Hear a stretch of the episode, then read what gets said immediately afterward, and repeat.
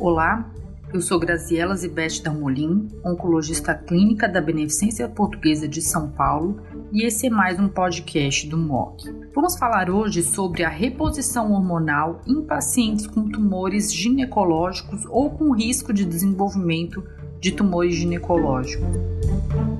As recomendações da Sociedade Americana de Oncoginecologia, SGO, foram publicadas recentemente no Gynecology Oncology e esse é um resumo das principais recomendações.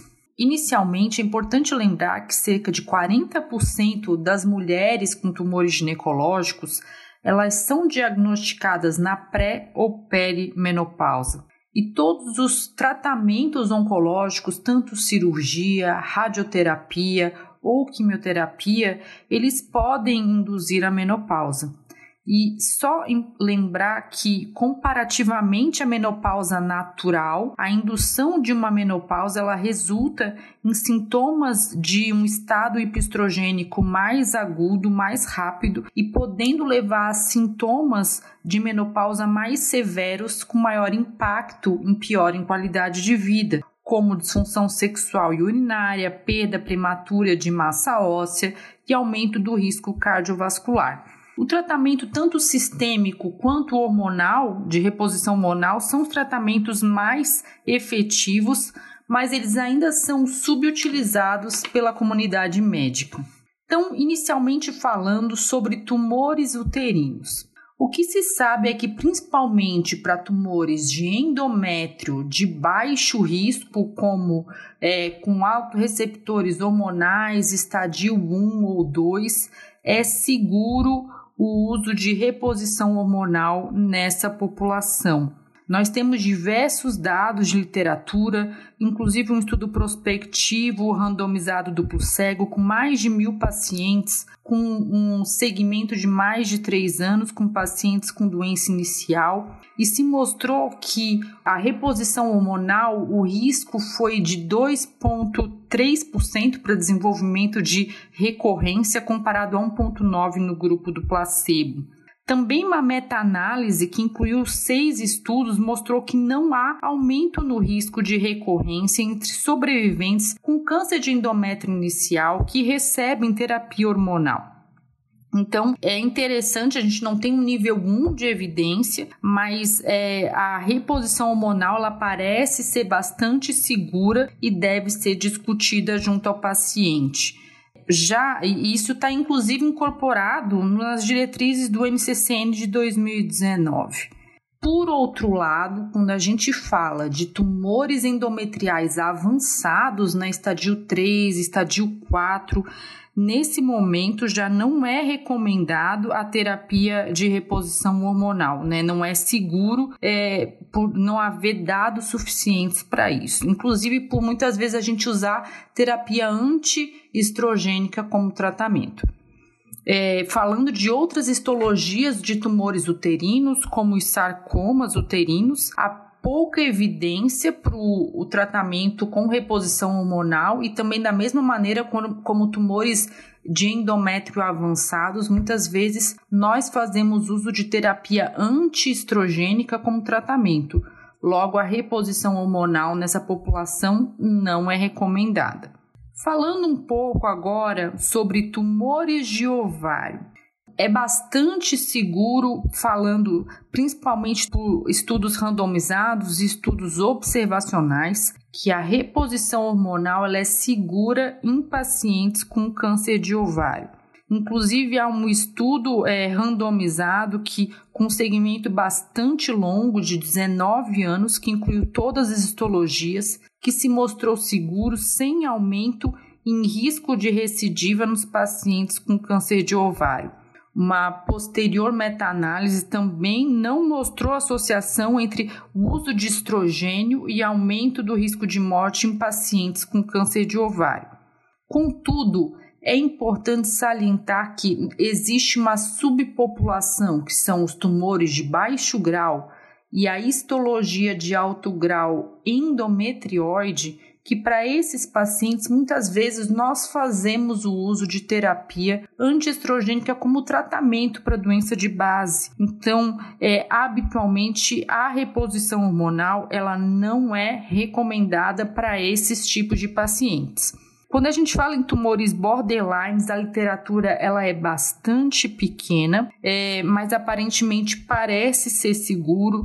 Né? Tem um estudo prospectivo com 150 pacientes que utilizou a terapia combinada com estrogênio e progesterona, estrogênio é, isolado, e não mostrou um desfecho em cinco anos de piora em sobrevida, mostrando aparentemente ser bastante segura a reposição. Quando a gente fala em tumores cervicais, então a literatura americana fala que é cerca de 40% dos tumores de colo uterino são diagnosticados em mulheres mais jovens, abaixo de 45 anos. Nós sabemos que infelizmente é uma realidade do cenário brasileiro. O câncer de colo uterino é uma doença extremamente prevalente, é o terceiro tipo de câncer mais comum no Brasil e ainda é muito comum o diagnóstico em pacientes jovens em idade fértil.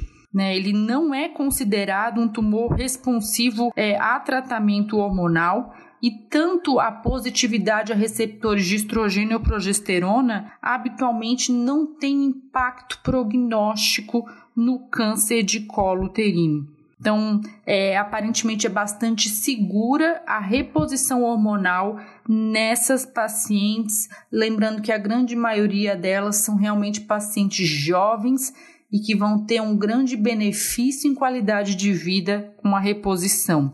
É, existem várias controvérsias, vários grupos no mundo que fazem a transposição ovariana para a posterior conservação de função hormonal. Ela é recomendada por alguns grupos, mas mesmo se isso não for feito rotineiramente, a reposição hormonal ela pode ser feita de maneira bastante segura. E também é importante lembrar que a incidência de metástase de ovário em câncer de colo de útero é extremamente baixa, menos de 2%, né, mostrando que realmente não há risco para essas pacientes.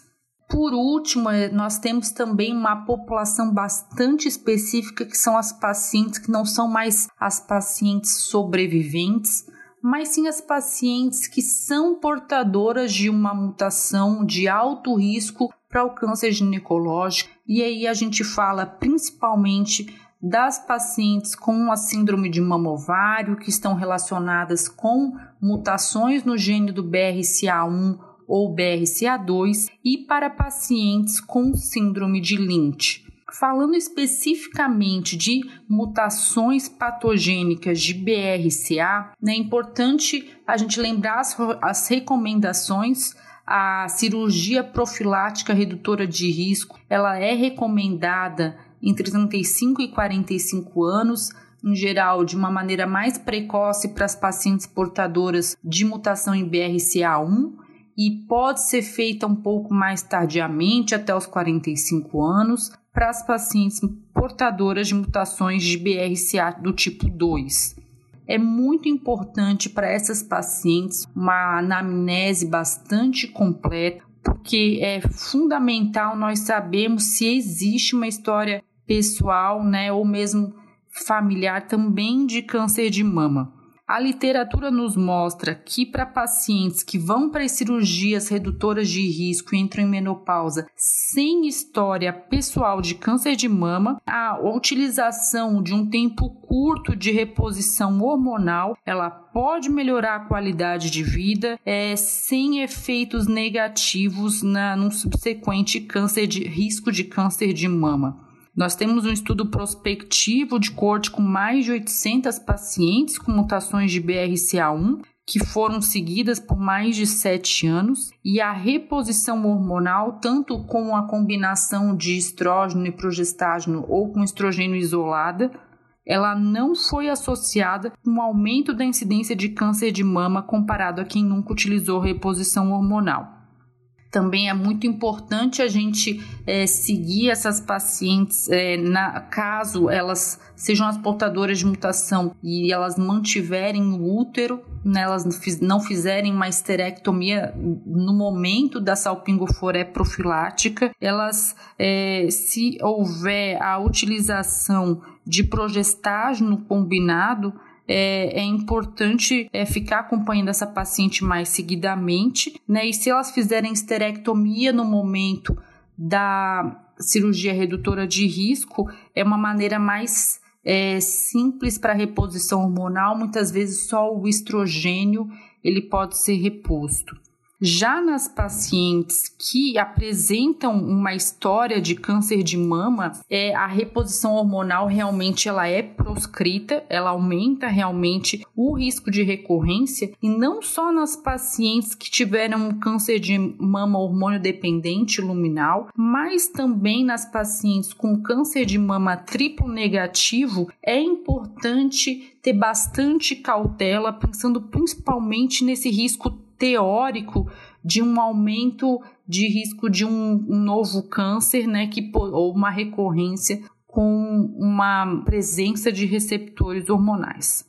E por fim, nas pacientes com síndrome de Lynch, a reposição hormonal ela pode ser utilizada nas pacientes é, para aliviar sintomas de menopausa e ela não mostrou nenhum detrimento em sobrevida.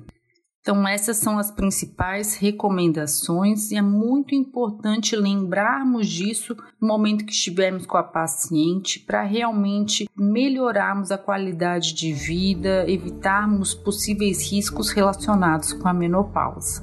Siga o MOC nos agregadores de podcast como Spotify, Apple e Google e receba notificações sobre os novos conteúdos.